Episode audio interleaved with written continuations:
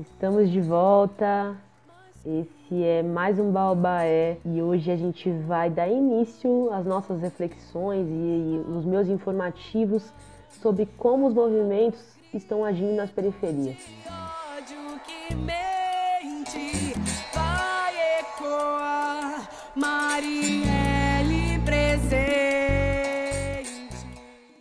Eu acho importante começar minha fala considerando que a Organização Mundial de Saúde reconhece o racismo como determinante social, sem contar que a população negra enfrenta as piores condições de vida no Brasil. Essa população tem menor acesso a serviços, políticas e recursos, consequentemente, tem os piores indicadores socioeconômicos, entre eles relacionados à saúde. Quando foi declarada a transmissão comunitária do coronavírus no dia 20 do 3, deixando de circular majoritariamente entre a elite branca e avançando pelas favelas e áreas periféricas, a população negra se tornou mais vulnerável. Só depois que a Colisão Negra por Direitos e outras instituições entraram com o pedido via Lei de Acesso à Informação, o ministro da Saúde inseriu o recorte de raça e cor na análise da pandemia. Esse trecho faz parte de uma matéria do portal Geledés, escrita por Sunny Bertolo. Digo isso vindo de um cenário que já não tem preocupação nenhuma com os corpos negros que estão sendo assassinados todos os dias e tratam essa situação de forma normalizada, estamos acompanhando essa movimentação nas redes e vim aqui para falar das importâncias de tratar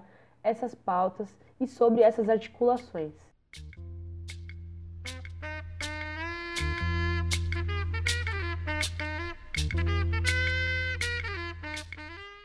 Hoje eu tomei frente a esse podcast não só para falar das articulações, mas para informá-los do que está rolando dentro dos movimentos. Quero me atentar a falar das mobilizações periféricas que estão salvando vida na quebrada. Hoje vamos falar da Central Única das Favelas, a CUFA.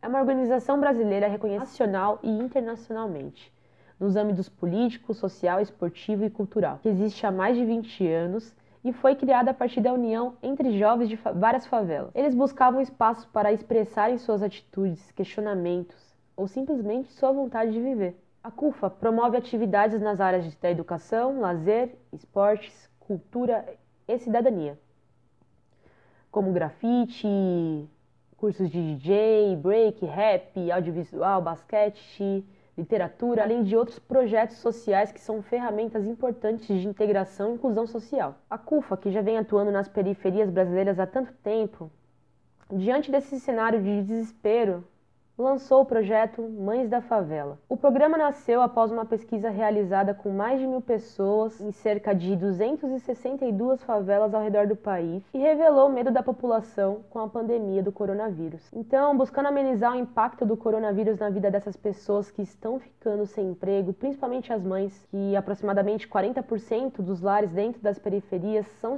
chefiados por mulheres. E quando essas mulheres ficam sem renda, a família inteira também fica. O projeto foi dividido por cestas físicas e cestas online. Já está atendendo mais de 600 mil famílias e inicialmente iria atender 20 mil mulheres no Brasil. Agora já conta com patrocínio e tem até um conselho fiscal. Então, quem puder contribuir, procure mais informações. Eu deixo o site aqui na descrição para vocês. Aqui é só o início. Vai até a seção de transparência entender melhor o projeto. Pesquise e se informe. Ninguém sabe como vamos ficar depois do Covid mas pessoas em situações de vulnerabilidade não sabem o que vão comer amanhã. Então é isso. Espero que tenham gostado. Pegue uma sombrinha em nosso baobá e te vejo por aqui. Baobá é, é um símbolo de resistência. Parem de nos matar. Parem de apoiar a nossa morte.